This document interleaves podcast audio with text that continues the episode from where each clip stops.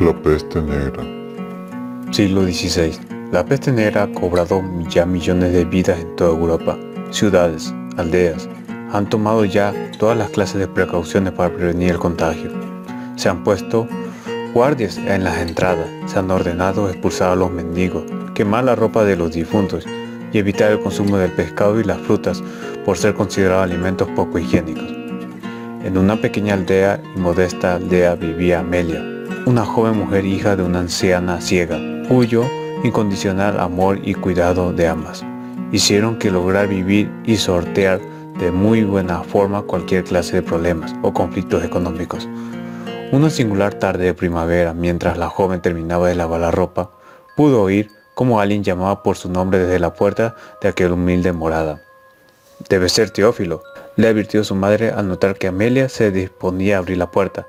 Ese pobre chico, atolondrado y torpe. Amelia, volvió a exclamar el muchacho. Apenas pudo ver el dulce rostro de la joven aparecer tras la puerta. Es horrible. Debo decirte algo, Teófilo. ¿Qué sucede? ¿Por qué vienes con tanta agitación? Pregunta la muchacha. Acabo de tener una visión horrible. Vi a la muerte. Rondar por las afueras de la aldea. Caminaba con toda calma y su aterradora figura caminaba con absoluta autoridad. Teófilo, cálmate. ¿Es cierto esto lo que me cuentas? Preguntó la muchacha confundida. Tan cierto como mi amor hacia ti y hacia tu madre. Oh, hermosa Amelia, respondió Teófilo abrumado. He hablado con mis hermanos y algunos vecinos, pero nadie quiere ir a hacerle frente. Todos temen. Todos le temen a la muerte. Tú sabes lo que sucede cuando se ve a la parca rondando las aldeas, ¿no es así, Amelia? Sí, contestó con extraña serenidad. Se espera lo peor. Muchos han dicho que antes del brote de la peste, la parca se deja ver momentos antes por las afueras de las ciudades y las aldeas. Amelia, todos moriremos, replicó Teófilo. Presa de una angustia de terror, antes de que suceda, quiero decirte que me hubiese encantado cobijarme en los momentos de frío, me hubiese encantado reírme contigo en los momentos de alegría, y me hubiese encantado haber sido el padre de tus hijos. Dicho esto, Teófilo se precipitó calle abajo en una loca carrera y comenzó a gritar a los cuatro vientos que todos se debían preparar para la peste. Amelia tardó varios minutos en asimilar todo hasta que al fin optó por tomar una decisión radical. Se echó encima un cobertor negro, y un beso en su anciana madre en la mejilla y amargada en sensación en la madre. Eh, hija, ¿dónde vas? preguntó la asustada anciana. Por favor, no salgas. Te amo, madre. Ya regreso, contestó Amelia y sin perder más tiempo salió de la casa. El sol ya estaba por ponerse en el horizonte. El triste cielo anaranjado dejaba caer su melancolía por las praderas y verdes campos que tendrían aún miles de historias que contar por los siglos venideros. Amelia caminaba con calma con el descuidado suelo de la afuera de la aldea y permanecía atenta a cualquier señal de la muerte. De pronto, a sus oídos llegó un extraño sonido similar al que alguna vez oyó de la serpiente. Sin dudar, era ella. La parca. La muchacha lentamente se giró y mejor hubiera sido jamás haberlo hecho.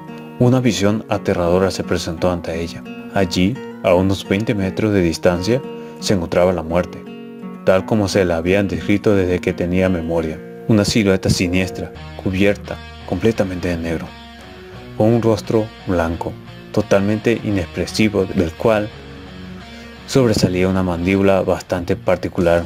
En su mano derecha sostenía la temible guadaña, salvo que en esta ocasión no terminaba en una hoja de acero, como la ha oído en cuentos o ha visto en alguna o que otra precaria ilustración, sino que se limitaba solamente a ser una delgada vara de la cual emanaba un siniestro vapor negro. La muchacha comenzó a temblar y sabía muy bien que con ello ya había sellado su perdición.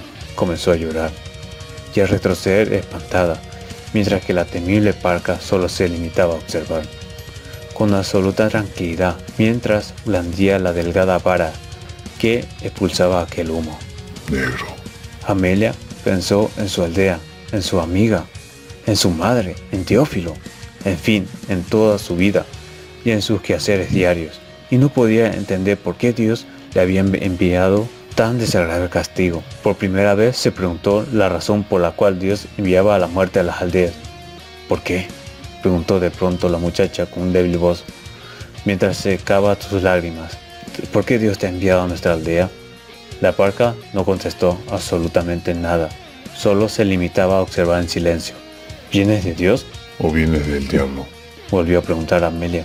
¿De dónde te es dado el poder? La muerte continuó observando a la mujer en silencio, hasta que de pronto un gesto que apareció ser desprecio continuó blandiendo su guadaña. Por los campos siguió propagando aquel temible humo negro, por las afueras de la aldea, sin preocuparse más por la presencia de la joven. Amelia, resignada y con su corazón lleno de amargura, volvió a la aldea a esperar la inevitable muerte, que se cernía ya sobre todos.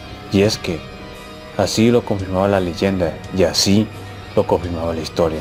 Sido cientos los testigos que han jurado y perjurado que momentos antes de que la peste llegue a asolar a una ciudad o aldea, han visto a la temible parca rondar por las afueras.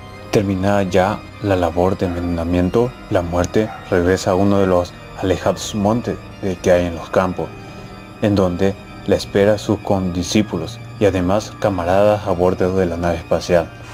El ser extraterrestre se quita el atuendo de protección y da por concluido la fase de aquel día de exterminio terrícola. Sin embargo, no puede dejar de pensar, y en la anécdota con aquella muchacha que le hizo tales preguntas. Extraños habitantes de este planeta con sus extrañas costumbres. Piensa.